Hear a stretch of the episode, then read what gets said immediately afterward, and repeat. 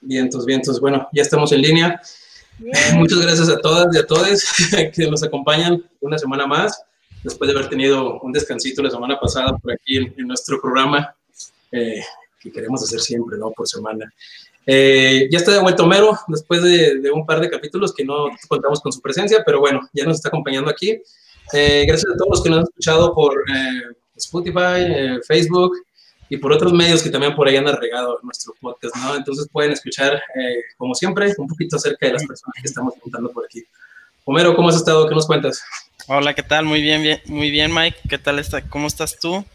Todo bien, gracias. Eh, bienvenidos a una semana más de Veganeando. Mm, pues una disculpa a todos ustedes que nos escuchan, pues no estuve presente estos episodios anteriores, pues podría decir que me tomé mis vacaciones. Y pues ya estamos aquí en una semana más de Veganeando. Esta semana, como ya vieron en el título y como ya están viendo en pantalla, tenemos a Adriana. Esta Adriana de Ciudad de México, que pues hoy vamos a tener una entrevista, como yo les digo cada semana, una entrevista y un invitado muy especial. Adriana, hola, ¿qué tal?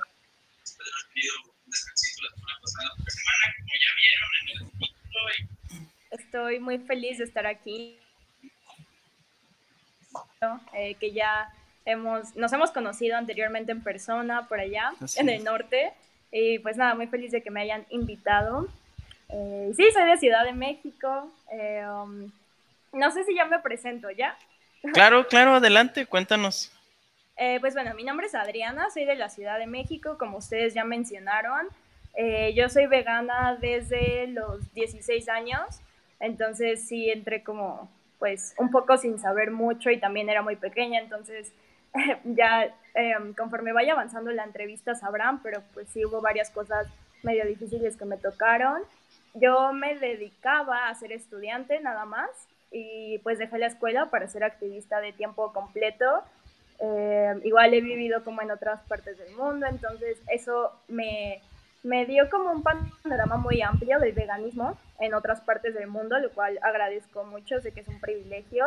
Y pues sí, soy feminista, antiespecista, eh, entonces todo lo que tenga que ver con justicia social a mí me, me interesa muchísimo, ¿no? Más que el consumo, siento que justo es eso, como luchar y, y, ética, ¿no? Porque siento que en este mundo ya hay demasiadas personas a las que quizás no les importa su alrededor y, nada, ser más consciente de lo que comemos, de, lo que usamos eh, y todo eso. Así es, pues lo, lo, importante, ¿no? Manejar esta ética y como ya mencionas, hacer conciencia y pues créeme que pues, nosotros también tratamos de llevar información, de orientar a esas personas que así como tú hace a tus 16 años, a lo mejor que nos escuchen y escuchen esta entrevista y a lo mejor se identifiquen y, vean que es más fácil, ¿no? aprender de los errores de alguien más. Y pues, si, te, si, te parece, Adriana, pues iniciamos con, con esta entrevista. Va, súper. Sí, muchísimas gracias. Este, ¿cuánto tiempo tienes de ser vegana? Ah, vale, pues como les dije, yo empecé como a los 15, pero obviamente tuve recaídas porque pues estaba muy pequeña, no tenía el apoyo de mi familia. Entonces sí diría que eh, a los 16 ya fue 100%, o sea, no solo de comida, sino vestimenta, productos y más que nada como el pensamiento con el que veía a los demás animales. Y ahorita tengo 19. De hecho, este año cumplí 4 años, en junio, el primero de junio. Entonces, si recuerdas exactamente la fecha en que tú decidiste ser ya, ahora sí, soy vegana, lo estoy haciendo bien, es el primero. Sí, justo fue porque vi un documental, eh, vi Earthlings.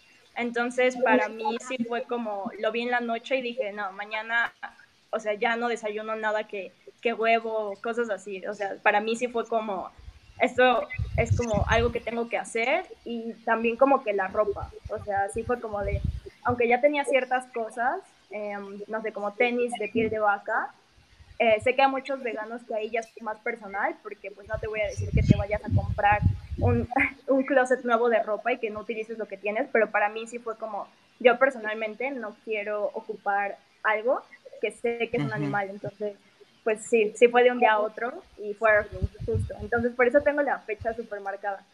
¿Y lo celebras? este año la verdad es que no, o sea, se me olvidó, justo fue como, ay, hoy es primero de junio, algo importante pasó, pero no me acuerdo qué es, y ya vi un tweet porque también lo tuiteé y por eso se me queda muy grabado, pero no, no lo celebro, sé que hay personas que sí, lo cual creo que está súper, pero yo no, es como que me gustaría celebrar quizás eh, con animales a mi alrededor, pero si no, no. Oye, pues muy interesante. Fíjate que en, mi experiencia, al igual que tú, el documental de Erlings, me sucedió lo mismo. O sea, lo vi en la noche y de hecho lo vi en dos partes. Se me hizo muy fuerte. O sea, vi una parte y luego un descanso.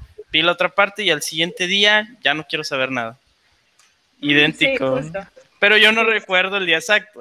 Creo que es en mayo, pero así el día exacto te lo debo. Yo sí me acuerdo de tu día, Omar. No, no te creas. Es un domingo. Que tenga importancia como vegano saber en qué día exacto, pero sí es bonito como recordarlo. Y justo como dices, Earthlings es una un documental muy pesado, pero pues a cuántos no nos ha cambiado, ¿no? O sea, muchos por Earthlings particularmente sí hicimos ese cambio, así que eh, está bonito tener esos recuerdos y, y todo, cómo empezó.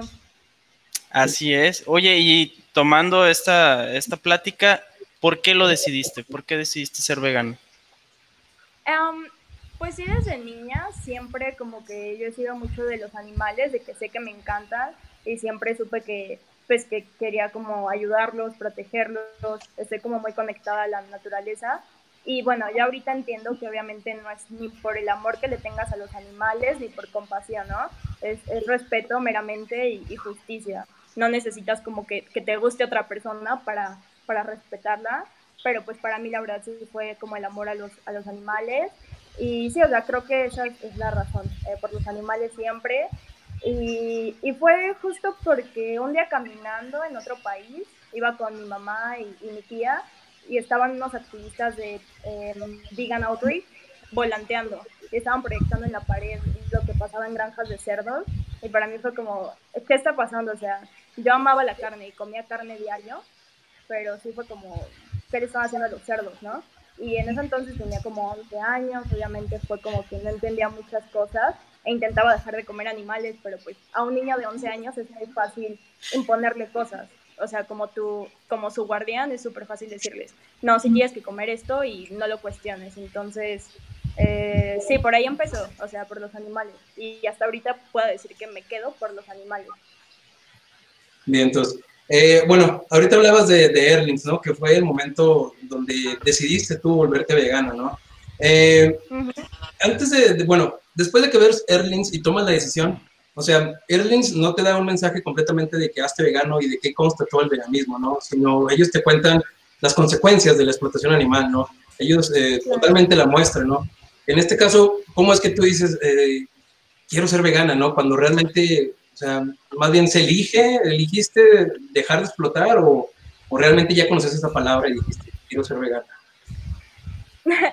pues yo nunca, justo la única palabra que yo creo que la mayoría conocemos es vegetarianismo. Y, y, era vegetariano, lo escuchaba en un buen de películas cuando era niña y todo. Y yo sí decía, de grande quiero ser vegetariana. Y cuando vi Irving, eh, justo pues es como, no vas a explotar animales ni para comida, te explica de la industria del huevo, te explica de la industria eh, láctea, hay mucha información de la industria de la miel, pero tampoco los uses para ropa, eh, tampoco... Me corté tantito, ¿verdad? ¿No? ¿Voy bien? Todo bien, todo bien. Todo bien. Ah, vale. Sí, eso, o sea, como que en todas las áreas, porque siento que el vegetarianismo obviamente está reducido a la comida, entonces yo me puse a buscar y fue en Facebook que le empecé a dar like a un buen de páginas, porque ya tenía Facebook en ese entonces. Aunque tenía como eh, 15, 16 años, pues ya tenía Facebook, le di like a páginas y sí fue como, wow, o sea, sí es algo que voy a hacer. Y ese día sí le dije a mi mamá como, no, pues ya no voy a desayunar huevo. Y pues obviamente mi mamá, o sea, como que antes sí ya había dejado de comer animales, pero seguía comiendo peces súper especista porque pues yo pensaba que no sentían y mi mamá que la proteína y no sé qué, le dije, no mamá, ya ahora sí, nada, nada, nada. Y sí, se, o sea, se preocupó muchísimo por mí, pero yo siempre siempre que, yo soy como súper, como apasionada por lo que me gusta y al mismo tiempo como que tengo las convicciones muy fuertes. Entonces sí fue como que si tenía el dedo en el renglón, nadie me iba a mover de ahí. Y eso fue como lo que me ayudó muchísimo, que mi mamá supiera que estoy hablando en serio y que no era algo como de, ahí es una dieta o cosas así. Bien, pues. Y, por ejemplo, ya nos hablaste pues, de, de, esa parte. ¿Y cuál podrías decir que fue tu primer acercamiento al veganismo? O sea, de esa exploración que tuviste, ¿cuál fue el primero que tú dijiste, aquí escuché qué es, qué es el veganismo e indagué un poco más? Eh, justo fue de que les comentaba que le daba like a páginas en Facebook. Le di like a Toronto Pig Safe, que vi que estaban haciendo una vigilia, vi que le estaban dando agua a los cerdos y justo ellos siempre copian y pegan el mismo mensaje al final de sus pies de foto o video y dice hazte vegano. Y yo como de, no es vegano, es vegetariano, ¿no? O sea, como que me parece una palabra súper, súper rara. Y no, ya lo googleé y justo me apareció, creo que una guía para hacerte vegano de Vegan Outreach, em, otra de Mercy for Animals. Y ya como que ahí yo solita empecé poco a poco a captar qué era. Y sí, o sea, luego cosas normales, que supongo que es más normal a mi edad, de que eh, checas, tú dices que los ingredientes de una barrita o algo y tiene colorante no sé qué, y tú como de, ah, sí, es vegetal, y vas buscando y no, siempre no. Y es como que te sientes mal contigo mismo, pero, o sea, creo que todo el mundo tiene como esos problemas, ¿no? De que al principio nadie lo va a hacer perfecto y es como que cada quien a su tiempo siento que no sirve de nada imponérselo a los demás, porque al fin de cuentas les puedes decir como, ya hazte vegano ahorita, pero si realmente no captan el mensaje, al día siguiente lo van a dejar, lo cual no es lo que queremos. Después de, ver eh, Erlings y, tomar esta decisión, ¿cuál, fue, ¿cuál sientes tú que fue como que el punto de quiebre que dijiste, ya no voy a regresar a comer animales, ya no voy a regresar a consumir nada más? ¿Hubo algo que hubieras visto después de, o haber participado en alguna acción, o haber visto algo en la calle que tú dijeras, ya no quiero volver, o sea, ya no hay punto para atrás, ¿no? Ya no hay vuelta. Sí, justo fue, pues, em, adentrarme al activismo, pero no fue el hecho del activismo, fue el hecho de ya conocer a una comunidad como yo. Y, o sea, una comunidad vegana la puedes encontrar ya sea en activismo, ya sea, no sé, si te gusta hacer videos en YouTube, pues hay comunidad Em, de youtubers veganas, si te gusta eh, pintar, hay comunidad de artistas eh, veganos, entonces como que ese hecho de ya conocer a alguien más que sea como tú, con el que compartas los valores, como que sí te da esperanzas y es como de, ah, mira, o sea, no soy la única con estas ideas, pero pues sí, para mí particularmente justo fue, fue el activismo, fue la primera vigilia eh, que hubo en Ciudad de México, que si bien no vimos animales, pues como que estar afuera del matadero, viendo alrededor el mercado con los cadáveres de, los animales y todo eso, sí fue para mí como de, no, o sea, no, esto no es como una decisión personal, esto es una decisión que afecta a los demás, entonces ya no creo jamás, nunca en mi vida ser partícipe de algo así, porque pues yo estoy en la posición en la que puedo hacerlo, ¿no? Y, y de ahí salió. Y fíjate que, bueno, los acompañamos en una, en una vigilia, en una visita que tuvimos a Ciudad de México. Y pues como tú dices, es algo muy padre porque pues estás ahí, estás ahí presente, estás por ellos principalmente. Y quieras o no, se aprovechan esos tiempos, ¿no? Porque pues nos, o sea, nosotros queremos estar activos todo el tiempo, pero se dan tiempos, ¿no? Se dan tiempos en los que puedes platicar, puedes charlar y como que ahí se refuerzan todas esas, a lo mejor como que esos lazos, de que estás con una persona que a lo mejor tiene los mismos intereses, las mismas ideas, y pues puedes compartir de ti, ¿no? Como que ya genera esta comunidad, como tú mencionas, y como que enriquece, de que a lo mejor tú solo se te hace un poco más complicado, y ya con alguien más o con un grupo de personas, como que dices, no, pues vamos a darle.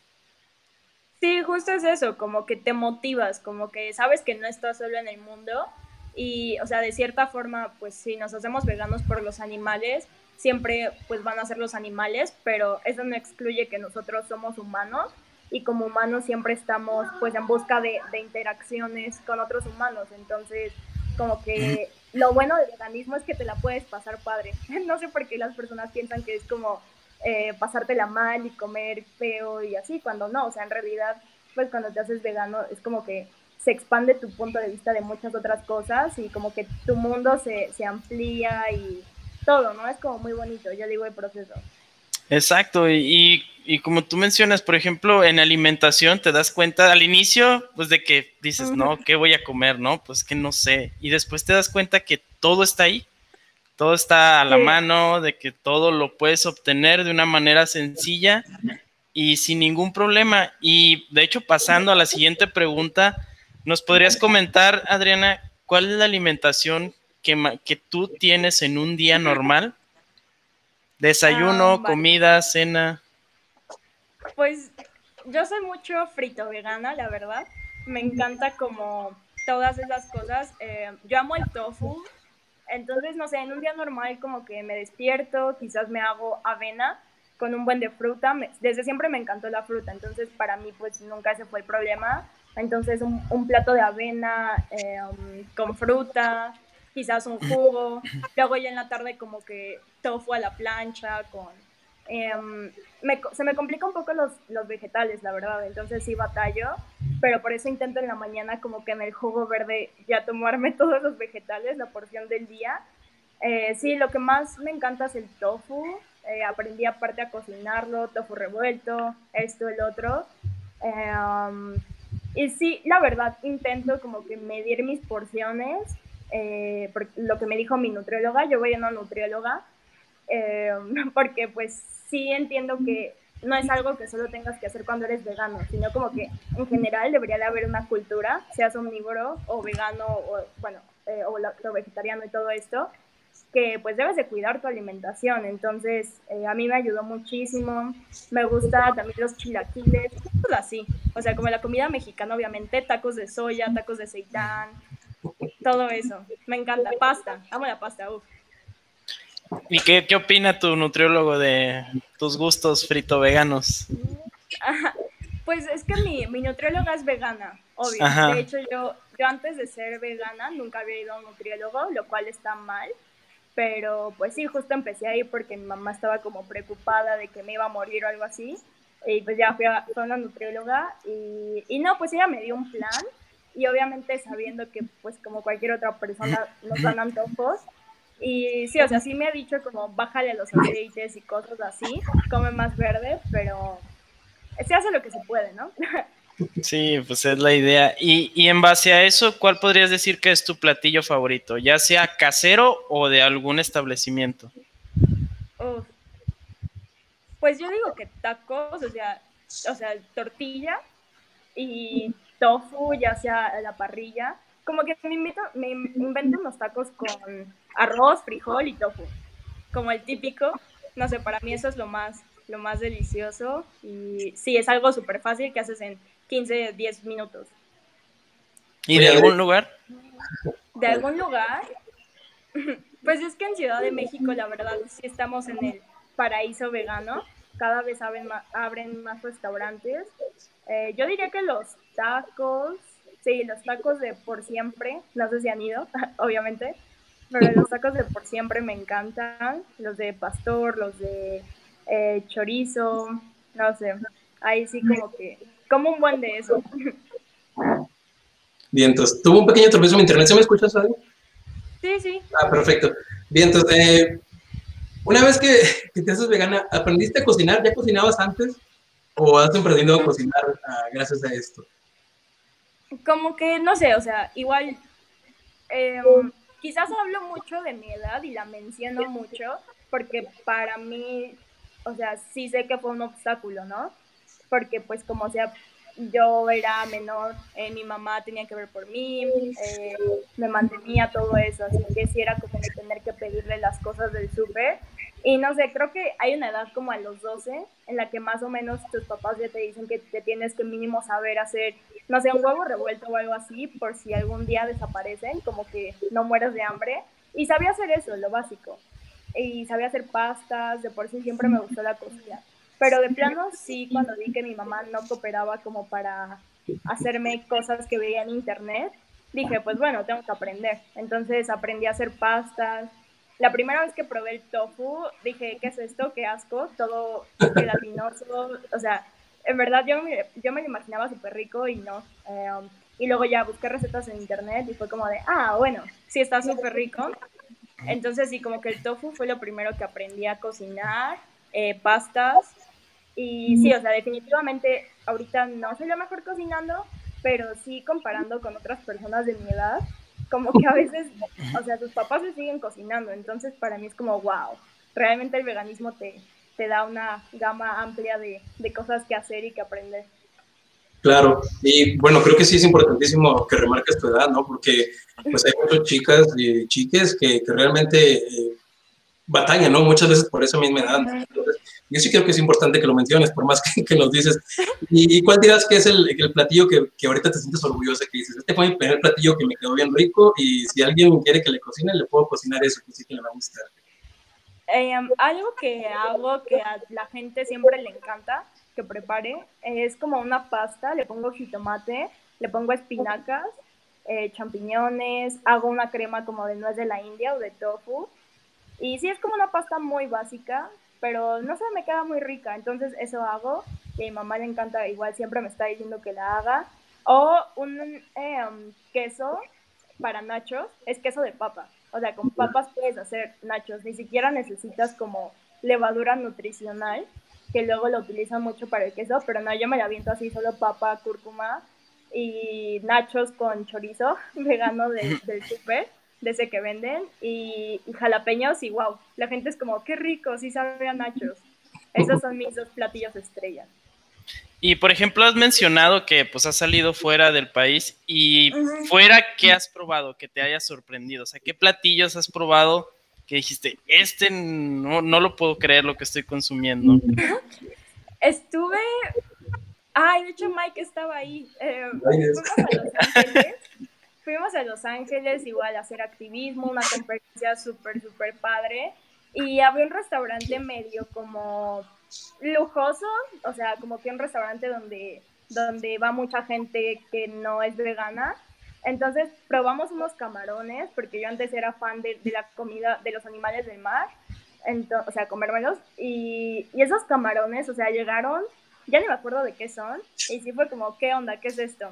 Y bueno, Mike no me dejará mentir, los probamos y dijimos como, o sea, tuvimos que preguntar dos veces a la mesera si eran veganos porque estaba como el sabor así de otro mundo, sabía camarón. Y de hecho, una amiga con la que íbamos pidió como unos estilos tuétanos, suena asqueroso el nombre, de como, sí, como, um, eran patas de cerdo y le dio tanto asco, dijo que parecía, o sea, que sí sabían a que no se los comió. Y Mikey y yo estábamos como, wow, esta comida, o sea, en verdad, lo que puedes lograr con plantas es increíble, no sé, porque la gente sigue comiendo animales. O sea, no sé, la gente como que toda su vida come los mismos cinco o seis animales. Y las plantas son más de 80 mil plantas comestibles. Entonces, es increíble la cantidad de cosas que puedes hacer. Entonces, tenían la misma textura, la mismo color. Sí, la textura sobre todo de los camarones. Era como, ¿qué es esto? ¿Y algún otro lugar aparte de esa experiencia, Adri?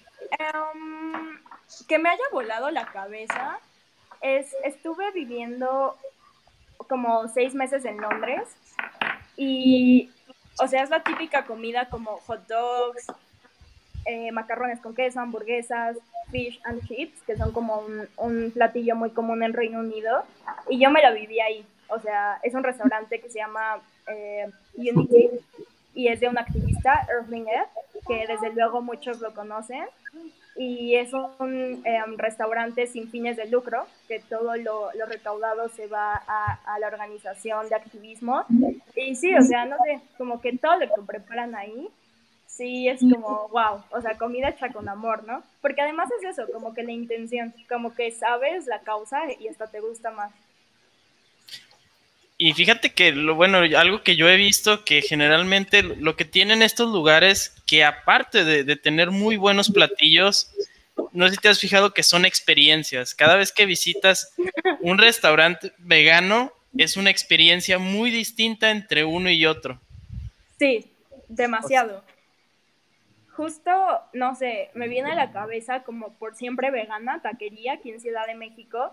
Allá ahorita hay un local como establecido, pero el primerísimo que salió fue el puesto, ¿no? El puesto de en la calle, literal, como la típica taquería mexicana. Y creo que justo eso es la experiencia, como de que, o sea, literal no hay nada que no se pueda hacer. Eh, eso sí, me encanta. También hay como eh, food trucks, camiones de comida que andan dando el rol por toda la ciudad. No he visto aquí en Ciudad de México, pero igual nos tocó a Mike y a mí en Los Ángeles, que fuimos a una feria llena de comida. Entonces, sí es eso, como que la experiencia, eh, todo. La feria, ¿no? Todos esos lugares donde se juntan así como que... a mí me sorprendió. A mí me sorprendió mucho la gatorta, el, tabaretito este, o sea, porque es toda una experiencia. Llegas y estás ahí paradito, estás comiendo, te están preparando tu comida y ves alrededor y hay negocios iguales, pero ese es vegano y ves a la gente que llega, consume sus alimentos de pie ahí y pues, me sorprendió demasiado como que esa experiencia. Claro, sí, no me, no me acordaba de la torta, que también es súper rico. Y así mil cosas, o sea, también otra cosa que me sorprende de, de Londres es que ya hay bares veganos, o sea, bares 100% veganos, donde sabes que, que, pues vas con tus amigos a, a tomarte una copa, lo que sea, y, y, música buena y de todo. O sea, como que justo eso, ¿no? Ya hay ahorita hasta cruceros veganos, donde toda la comida es vegana durante el crucero, entonces está súper padre. Y eso como las experiencias, me acordé también de, de Por Siempre, allá en Ciudad de México. Ya ves que tienen local y al lado tienen un local de carne pues con cadáveres, ¿no? Y ese local ya siempre está bien solo, o sea, vas a comer a los tacos veganos y hay un chorro de gente, ¿no? Hasta inclusive volteas y está solo el local, ¿no? Por ahí gente sube videos. De hecho ya lo cerraron. ¿Ya está cerrado? Sí. No manches. Sí, por siempre se expandió. Creo que hacia la izquierda, hacia el otro local, pero sí, o sea, ya en quiebra total. y esperemos que sí suceda ya con todo, ¿no? Bien, entonces. ¿Y cuál es tu opinión eh, sobre la frase ser vegano es caro? Mm, o sea, entiendo por qué lo podrían decir, o por qué se dice, o por qué la gente piensa eso, porque pues la realidad es que vivimos en un mundo muy capitalista, pero, o sea, yo pienso que puede ser tan barato como tú quieras o tan caro, ¿no? Es como una dieta omnívora normal. O sea, hay personas que, que de comer salmón no se bajan y de comer queso orgánico importado de no sé dónde.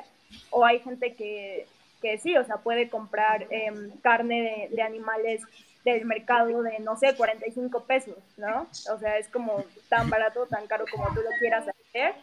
Pero sí hay una amplia variedad de, de productos accesibles para toda la población. De hecho, yo creo que el decir que el ser vegano es caro hace que se invisibilice a los veganos eh, de bajos recursos, ¿no?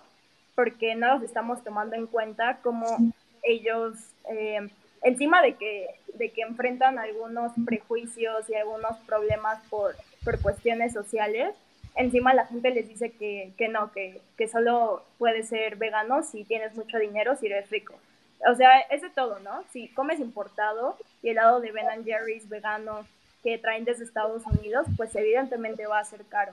Pero si tú te haces el helado en tu casa, si comes pues vegetales, una bolsa de soya de 15 pesos, cosas así, pues en realidad no, incluso te puede salir más barato. La cuestión es como em, experimentar, investigar, eh, tú a lo que te vayas adaptando siempre.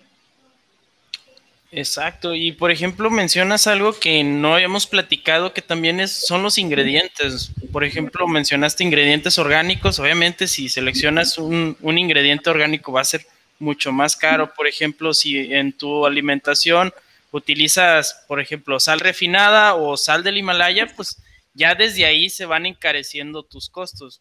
Claro. Pero pues es lo como tú dices, ¿no? Todo va de acuerdo a, a como tú te acomodes y también lo que siempre mencionamos nosotros aquí es de qué tantos lujos te quieras dar, ¿verdad? O sea, qué tanto de que, por ejemplo, si que dices tofu, a lo mejor mañana, tarde, noche, vas a decir, ay, oh, caray, pues está un poco costoso, pero pues ya si sabes qué, un día, un día en una de mis comidas o tres veces por semana, pues ya vas acomodando y también algo muy padre que yo les comento es que conoces más ingredientes, ¿no? Aprendes a lo mejor los clásicos frijoles que comías refritos, les encuentras otro uso, a las lentejas que siempre las comiste, a lo mejor aquí se utiliza mucho en, en un caldito, a lo mejor ya le buscas otro uso, ¿no? Ya hamburguesas. unas hamburguesas, unas tortitas, ya ves más posibilidades, así que pues todo es cuestión de acomodarlo a, tus posibilidades, o no sé qué opines. Sí, justo. Creo que a la gente no le gusta salirse de su, de su zona de confort, como que, o sea, eso, mm, van a comer el resto de su vida los seis mismos animales con los seis mismas guarniciones y como que jamás se lo cuestionan. Y nada más es como de, sí, o sea, pensarle un poquito más y obviamente hay cosas, recetas que te van a salir mal, pero justo es cuestión de buscar porque yo la primera vez que compré tofu, compré un bloque como de 100 gramos en 40 pesos en el súper. Y ahorita el tofu que yo compro, que es de un restaurante local de acá, productores locales, es un kilo por 100 pesos. Entonces es como, wow, o sea, es accesible un kilo por 100 pesos, porque no es como que te vas a acabar en una comida todo el bloque de, tofu de un kilo. Y sí, es como eso, saber administrarte, en el súper luego encuentras ciertas cositas que, que, ni siquiera dice vegano, pero pues tú leyendo los ingredientes sabes que sí lo es. Entonces, como que eso es lo padre, yo digo, del veganismo, que te, que te hace salir de tu zona y pues además ayudando a los demás, ¿no? A los animales. Y yo creo que algo importante es justo lo que mencionas también, ¿no? Eh, la comodidad. Creo que muchas personas al momento en que estás atacando su comodidad o, atentando contra su comodidad, eh, es cuando dicen, no, es que no podría cambiar yo, o sea, ya estoy acostumbrado a vivir así, ya estoy acostumbrada a cocinar, a comer esto, ya estoy acostumbrada a irme al Oxxo y agarrar lo primero que se me antoja, ¿no? Entonces, al momento que estás jugando tú con la comodidad, y lo estoy diciendo porque conozco a mi hermana y así ha sido ella, ¿no? O sea, lo digo porque ahorita no lo va a ver ni creo que vea este programa, pero ella no cambia por cómoda, ¿no? O sea, es una persona que dice que trabaja todo el día, no tiene tiempo para poder escoger su comida, ¿no? Entonces ella compra simplemente lo que esté comiendo y lo que vendan ahí cerca, lo que le vayan a ofrecer, ¿no? Entonces yo sí siento mucho que al momento que la gente eh, se siente amenazada su comodidad, pues es un factor que también tienes que pelear por ahí, ¿no? Más allá de hacer conciencia, tienes que todavía pelear contra ese paradigma, ¿no? Claro, sí, no solo es la comodidad, también es como estar atentando contra sus, sus creencias de que si los animales están aquí para nuestro consumo, que si Dios eh, o cualquier otro ser los puso aquí para nosotros, para nuestro servicio, que si es saludable, que si no es saludable, entonces sí, o sea, nadie creo que nos gusta cuestionarnos nuestras, en lo que creemos, más si ya estás grande, ¿no? Como 20, 30, 40 años, pero pues de eso se trata la vida, de cuestionarte todo, así que... Ojalá si fuéramos todos. y hablando de cuestionamientos, ¿nos podrías platicar cuál fue la reacción de tu familia al saber que decidiste volverte vegana? Sí, pues yo iba justo en, ¿qué era? Segundo de secundaria, si no estoy mal, sí era segundo de secundaria. Em, entonces, Mm, de lo que más me acuerdo, que más me, me, marcó, fue como que me quedaba yo un curso en las tardes para unos exámenes y pues eh, obviamente todos comían en la escuela, como que por ahí pedían la comida, no conocía yo restaurantes y ellos cuando pedían pizzas pues eh, yo le tenía que pedir a mi mamá que me llevara la comida a la escuela y me hacía trampa, o sea, en una pasta de, eh, de o sea, en una pasta normal le ponía luego mayonesa pensando que no me iba a dar cuenta y hasta trozos de, cerdo, de jamón. Entonces, o sea, yo sí hubo varias veces que afuera de la escuela las dos peleándonos, yo llorando, diciéndole que, o sea, que por qué no entendía, ¿no? Que por qué no respetaba eso. Y ella diciendo como que, como que obviamente se sentía triste y atacada porque creía que el problema era con ella, ¿no? Como que no quería se o algo así. Eh, y sí, mamá como que le costó muchísimo. Todavía un año después de que yo ya era vegana, me seguía ofreciendo cosas de, de animales. Um, y mis hermanas son súper abiertas, siento, como que siempre estuvieron como, hay que hacer eso y les gusta probar las cosas. Entonces, mm, quizás es por la edad. Pienso que sí es por la edad. O sea, como sea nuestros papás ya son más grandes y si por ahí tenemos hermanos, hermanas, como que ya nacieron en otra era y ya les es más fácil analizar eso y querer cambiarlo. Y actualmente, ¿cómo, cómo está esa interacción con tu mamá? Pues, o sea, yo diría que ya mejoró, o sea, ya entiende lo de los animales, luego ella lo ha intentado, pero pues obviamente recae, le gana el, el antojo, pero sí, o sea, ya, ya entiende por qué, por qué lo hago, mm, solo ya ahora es mucho como de, ¿por qué si lo sabes lo sigues haciendo, no?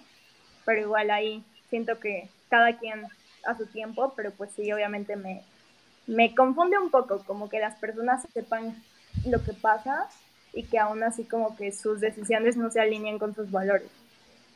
¿Y tienes algún consejo que quieras darnos como para poder sobrellevar eh, el vivir con personas que no, no pueden hacer conciencia todavía o que se niegan a hacer eso?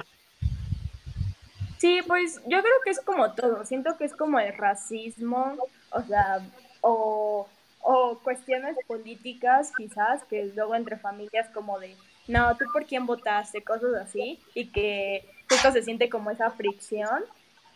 Eh, um, yo creo que es ser tolerantes y no ser tolerantes con el hecho de que estén comiéndose a alguien más, porque eso pues no se debe de tolerar, ¿no? Así como no toleraríamos que alguien em, maltrate a una mujer o maltrate a un perro o maltrate a un niño. O sea, eso ni de chiste se debe de tolerar, pero más bien como em, comprender que cada quien lo va a hacer a su tiempo y que por más que se lo intentemos imponer y hacer que vean un documental poniéndoles Durex en los ojos, si realmente no es su momento y, y, su cerebro no está listo para hacer esa conexión, pues, o sea, quizás para mí el ver un documental me ayudó, pero quizás para otras personas fue el hecho de que su perro se murió o de que se enfermaron y tuvieron que cambiar su dieta. Entonces, como eso, pensar en que a cada quien le va a llegar de manera diferente y si bien les podemos ayudar poniéndoles documentales o cocinándoles, enseñándoles, pues realmente solo ellos saben cuándo, ¿no? Y cómo y por qué.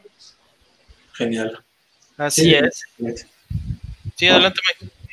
Listo. Eh, bueno, nada más iba a comentar eso, ¿no? Y, y, también como que mostrar el ejemplo, ¿no? Mostrar siempre nosotros que no cambiamos, que les cocinamos, que les invitamos a comer a algún lugar, que le mostramos toda la gama de alternativas que hay a, a, los productos basados en explotación animal, ¿no? Entonces, simplemente como que con esa misma constancia puede ayudar y van a decir, bueno, creo que no lo estaba hablando en broma, ¿no? Creo que sí es algo que realmente tiene muy, este, eh, pues ahora sí que dentro de ellos y creo que ya sería momento de, de, yo también cuestionarme algo, ¿no? Entonces yo siento mucho que esa constancia que, que tenemos aunado a la, a, a la tolerancia, uh -huh. tolerancia que justo acabas de explicarnos, no, no precisamente tolerantes a, a la, a, la, eh, a la explotación, sino claro. tolerantes a, a, su proceso, ¿no? Al camino que pueda tomar uh -huh. la persona. Sí, y, y, como ya habíamos hablado anteriormente, pues también es el hecho de pues, no forzar las cosas, de que, como ya lo mencionaste, sea algo genuino, nada impuesto, porque pues siempre nos ha tocado eso, ¿no? De que un familiar lo intenta por ti, no por ellos, y pues pasan las recaídas, ¿no? De que, no, es que lo dejé y está contigo y lo hace, y luego ya deja de estar contigo y, no, pues es que no había otra opción de que no sabía qué comer, no sabía, y eso, pues, como, como lo decimos, siempre hablamos directamente de la, de la alimentación. Yo creo que ya cuando ellos hacen conciencia, pues ya es algo más allá, pero pues como dice Miguel, o sea, siempre tener las herramientas y yo creo que personalmente, no sé qué opinen, el ejemplo, de que siempre des el ejemplo de que tú estás bien, de que a lo mejor una foto de lo que estás comiendo, de que, ¿sabes qué? Pues me fue bien en el trabajo, me fue en la, en la escuela, en mis, en mis actividades, y pues das el ejemplo de que puedes hacer muchas cosas o pocas cosas y eres vegano y llevas una vida bien uh -huh. y ya ellos ven, oye, pues es que él está bien, o sea, o ella está bien y no tiene ningún problema. Sí, justo. Que igual, o sea, siento que esas son cosas que no se le exigen a alguien normal que come animales, como alguien omnívoro, y que siempre de los veganos es como que casi, casi tienes que estar perfecto, eh, que estar súper, súper saludable, que se te vea tu cuerpo saludable y que si tienes un grano te dicen es porque eres vegano, ¿no? Y que no lo harían con alguien que come animales. Pero sí, o sea, creo que todo en la vida es como inspiración y, y también si ves a alguien en Instagram que hace ejercicio, pues a ti te va a motivar a hacerlo, ¿no? Porque ves que esa persona se ve feliz, como motivada, saludable. Entonces, sí, por eso creo que igual las redes sociales, que el ser vegano no es algo que te tengas que callar. Sé que hay veganos como mi closet que justo no les gusta andar mencionando que son veganos, pero está bien, o sea, debes de, inspirar a las personas, aunque solo sea un platillo, a alguien le va a entrar eso, ¿no? Como de, ah, mira qué rico se ve. Sí, totalmente. Y ya regresando a las preguntas, ¿qué consejo te darías a ti misma, Adriana, cuando iniciaste en el veganismo? En base a toda la experiencia. Se cortó tantitito. Sí, sí. ¿Qué consejo te darías a ti misma cuando iniciaste en el veganismo ya con esta experiencia obtenida? La Adriana de hoy, la Adriana. Um, sí, me diría como ve a un nutriólogo. O sea, no te lo tomes a la ligera como que sí ve a hacerlo bien, porque hubo un tiempo en el que sí, yo lo comía como leche de almendras, frijoles y arroz, y eran mis tres comidas al día por una semana. Entonces, obviamente me faltaban vitaminas y un montón de cosas, pero pues es porque estaba chiquita, no sabía, y nadie me dijo, hay nutriólogos veganos. Entonces, como que sí, o sea, le dirías a las personas como en el área de, vegetarianismo del vegan, o sea, del veganismo, porque en realidad es una dieta vegetariana estricta, les diría a las personas como ve a un nutriólogo a informarte bien y en otras áreas como de eso, no como no pierdas la esperanza e intenta ser amigos amigos veganos, ya sea por activismo o, o por otras partes, ¿no? Así es, sí, sí, sí, pues es que totalmente, este, manejar esa parte y bueno, ese es el consejo que te darías a ti mismo, o sea, de esa de, manejar el, nutriólogo, que pues es una parte muy importante y como nos mencionabas anteriormente, o sea, que eso lo debe tener cualquier persona, sea vegana o no lo sea. ¿Y qué consejo le darías a las personas que nos están escuchando o viendo en estos momentos? Em, ¿Acerca de qué? De... Acerca del, veganismo, o sea, de, llevar una, vida vegana. Como que dirigido a los veganos, a los veganos o veganas que ya son, ¿qué les dirías ahorita? Mm, y yo, es que pues en realidad hay mucha diversidad, ¿no? En los veganos, o sea, están eh, mujeres, niños, eh, gente mayor, todo, pero pues sí les diría como que que tengas bien en claro por qué lo haces, porque justo lo que mencionaban antes, o sea, si ven que lo hiciste durante un año y luego como que se te, se te quitó esa idea y dices, no, ya no soy vegana, como que la gente se queda con esa idea de, ah, el veganismo es algo que puedes elegir y es una decisión personal y puedes dejarlo y otra vez retomarlo, pero pues realmente estás dejando de lado a quienes verdaderamente les afecta esto, ¿no? Los animales entonces, como que sí tener en claro por quién, por quién lo haces. Eh, y más allá de eso, disfrutarlo. O sea, como que no te, no te mortifiques por cosas que tú no puedes cambiar, sino da lo mejor de ti. Nadie es perfecto, ninguna transición es perfecta, ninguna dieta es perfecta. O sea, tú hazlo con lo que a ti te convenga, las, herramientas que tú tengas, pero pues sí, siempre respetando a los animales y teniendo en claro de, de por qué y, y pensando en que eh, si luego lo dejas, pues la gente va a decir como, ah, ya sabía, era un capricho de seis meses o de un año o de dos años. O hay personas que hasta los diez años, ¿no? Salen con que siempre no, pero... Claro.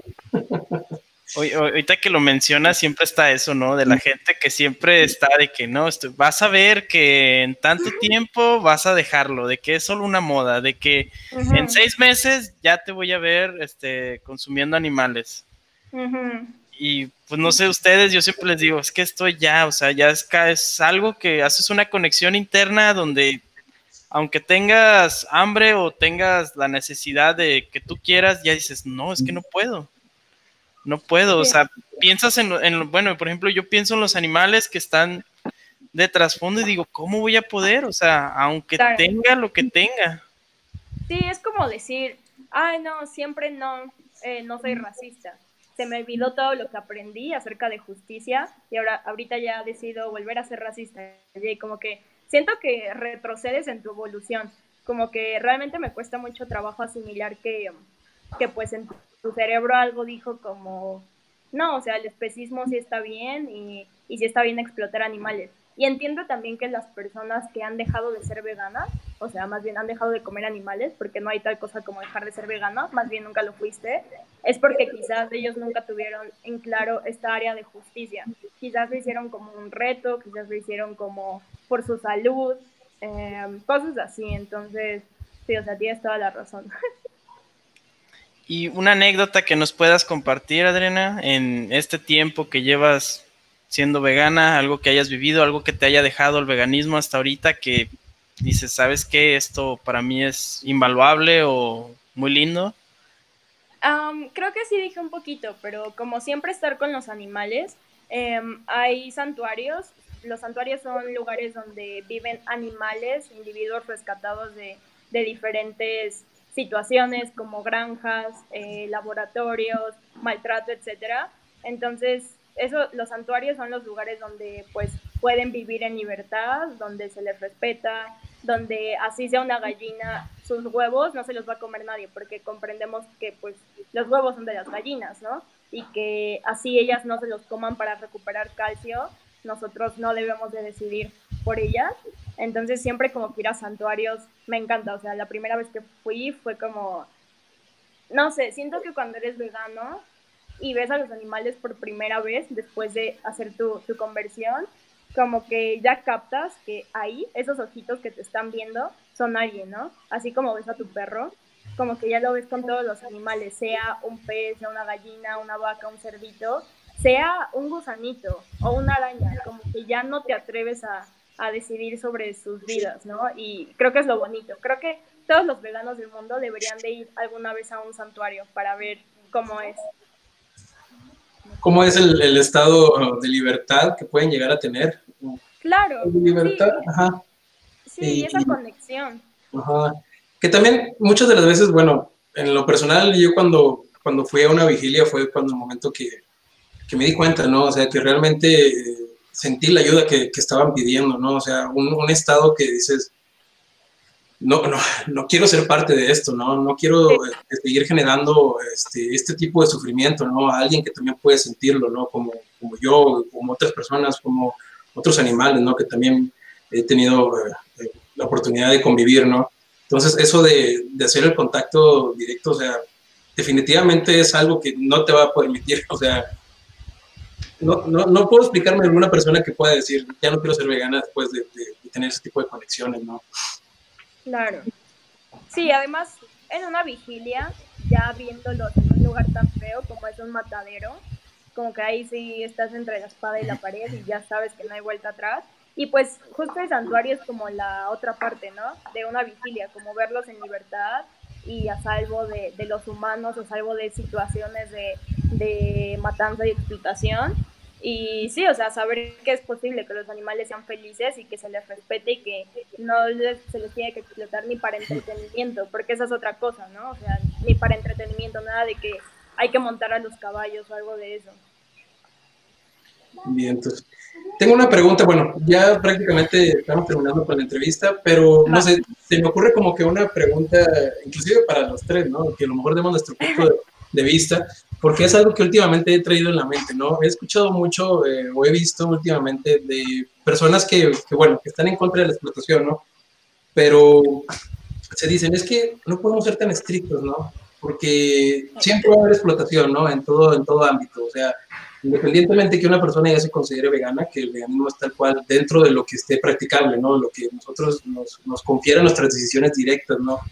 Pero justo a veces, bueno, recientemente me hice esa pregunta, ¿no? Porque hay muchas personas que, por ejemplo, dicen, bueno, esto tiene eh, trazas de lácteos, pero no es algo que yo estoy pagando por un producto que tiene lácteos, tiene trazas, pero yo el que yo compré, o sea, puede ser que, que digamos, compré un panquecito que tiene trazas y el otro tiene leche, ¿no? Entonces, ese que tenía leche fue el que generó las trazas para el otro, pero yo no compré el que tiene leche, entonces yo no estoy provocando que se genere la producción de la leche, ¿no?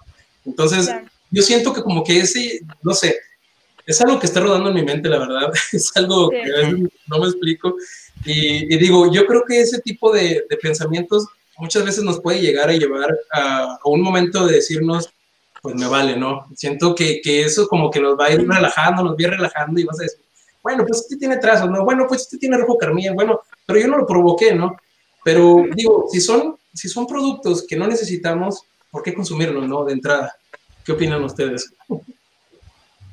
Uy, pues es que el tema de las trazas, eh, solo para tocarlo como encimita, es como que hasta en tu casa hay trazas, ¿no? Si cocinas en el mismo sartén que tu mamá utiliza para cocinar eh, vaca muerta, pues evidentemente ahí hay trazas, o la licuadora con que se quedó con leche, pero, o sea, sí también creo que luego la gente se frustra muchísimo intentando hacerlo todo perfecto, al menos en la transición, ¿no? Como que dicen como de, no, entonces, ¿cuál es el punto? Si, si ya me equivoqué en esto, o como que todo tiene que ser perfecto y nada de trazas. Y también interfiere un poco con el tema de, de la gente que quizás compra las papas em, en McDonald's o, o la Beyond eh, Meat en Burger King, ¿no? Como que eso, si estás financiando a la misma empresa que mata animales, o, o sea, si está bien, si está mal, y como Mike dijo, mm, el veganismo es eh, lo que tú más puedas posible, ¿no? Porque yo jamás me metería con una persona que quizás necesitaría medicamentos porque tiene epilepsia y esos medicamentos fueron probados en animales. Y no le diría a la persona que, que entonces no es válido su, veganismo si, no deja de comer, de tomar esos medicamentos que quizás la matan o lo matan, ¿no? Si los deja de consumir. Y sí entiendo, o sea, siento que lo más que hagamos, jamás vamos a dejar de explotar animales. Nuestro simple eh, um, existencia aquí en la Tierra le causa un infierno a los demás animales. El volar en avión se lleva entre las patas a un montón de animales, em, a aves, selvas donde viven animales. Entonces, como que sí, la única forma en la que no los explotaríamos sería, pues, no existiendo, pero no se puede. Entonces, hagamos lo, que se puede y dentro de lo que dije, como dentro de lo de que cada quien em, sea posible, pero también sabiendo que sí y que no, ¿no? O sea, para igual y unas personas escuchando esto dicen como de, ah, no, entonces para mí sí es necesario comerme un gansito con leche y huevo. O sea, no esas cosas no, pero eh, como que dentro de la misma idea. Eh, sí, es que hay tantos casos, hay tantas personas en el mundo, tantas como casos individuales, que es como muy difícil tocarlo, pero entiendo el punto, Mike. Yo también luego me pregunto como, ¿qué pasa con esto, no? Es muy frustrante. ¿Tú qué opinas, Omar? Pues fíjate que estoy de acuerdo porque mm, muchas veces existen como que estos detallitos, ¿no? Esos detalles de que hay ciertos productos que, pues lo hemos hablado con un amigo de nosotros, de que es un derivado del derivado y personalmente está bien a lo mejor que tengas la falla y lo hayas comprado por, por no sé, de que se te hizo fácil o la rápida o no verificaste bien, pero como que ya coincidir en lo mismo, caes en una comodidad de decir, ah, pues este tantito no hay problema. Y a lo mejor ese poco ya se va a extender a otro producto y ese producto se va a extender a otro. Y pues la verdad, pues estás pensando en ti, o sea, estás diciendo, ¿sabes qué? Aunque esté mal, pues me, me genera satisfacción este producto y vamos a recaer en lo mismo, ¿no? en buscar una satisfacción personal, que creo que pues eso es lo que manejamos con la alimentación, que las personas buscan esa satisfacción personal, por eso no dejan, no cambian su alimentación, que pues podríamos decir que es el punto principal. Y pues a mí no me late tanto como que decir, ah, no, pues es que pues solamente trae esto, de esto, de esto, de que, pues, ¿sabes qué? Pues yo diría, hay muchas opciones, o sea, como para estar dialogando de si sí o no. Por ejemplo, si quieres un postre que a lo mejor trae ese producto, pues sabes qué, pues ahí hay frutas, ¿no? ¿Cuántas frutas no hay que no vas a verificar si tiene, si no tiene, si los trae o no los trae?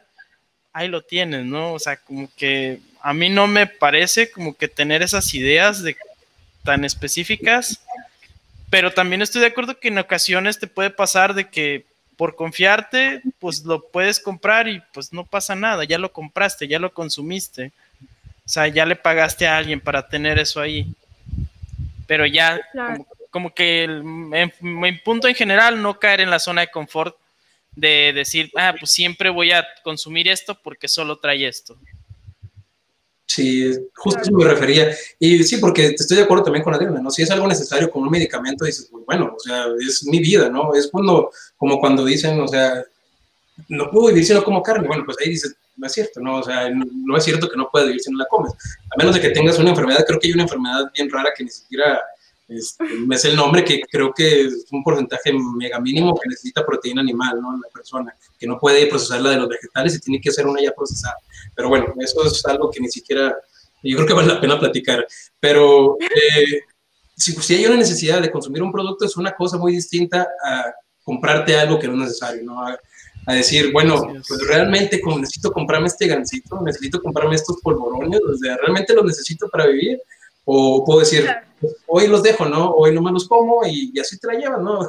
Justo como en los métodos que usan para dejar los vicios, ¿no? Pues nada más por hoy no me los voy a comer, ¿no? Y ahí le sigues este, diciendo, hoy no, ¿no? O sea, ese tipo de cositas son las que sí me generaban ruido, ¿no? Y era más que nada mi pregunta, o sea, que puedes caer en un, en un vicio o en, un, o en un círculo que dices, pues bueno, es lo mejor que puedo hacer, ¿no? Cuando realmente hay muchas cosas que podemos hacer, ¿no? Pero bueno, yo creo que ya me estoy pasando de... Sí, es como para otra hora, ¿no? Este sí, pero bueno, eh, creo que terminamos con esto. Eh, te quiero agradecerte por haber eh, estado aquí, Adriana. quiero agradecer también a las personas que nos escuchan en Spotify o en otro medio donde está nuestro podcast también. Eh, saben que nos pueden visitar por, eh, por Facebook, que ahí podemos eh, tener comentarios, pueden ver los videos que hemos grabado y más contenido que tenemos en Unidad Animal. Homero, ¿quieres agregar algo más? No, pues agradecer a Adriana y pues agradecer por todo lo que nos has compartido, por compartirnos parte de tu vida, parte de tus experiencias, hasta parte de tu familia, de lo que has vivido. Y pues agradecer a todos los que nos escucharon, nos vieron y pues anímense a hacer preguntas. Créanme que pues así como ahorita resolvimos un tema, a ustedes al hacer una pregunta totalmente en vivo, la vamos a responder al momento. Sí, muchísimas gracias Mike y, Homero. Eh, creo que está súper padre esta plataforma que tienen con diferentes invitados, pues para que justo la gente se anime y conozca. así que creo que están haciendo un, un súper trabajo. Gracias por invitarme, estuvo muy buena la conversación. gracias, gracias, gracias. Nos escuchamos, nos vemos en el Bye. Ándale, hasta luego. Bye.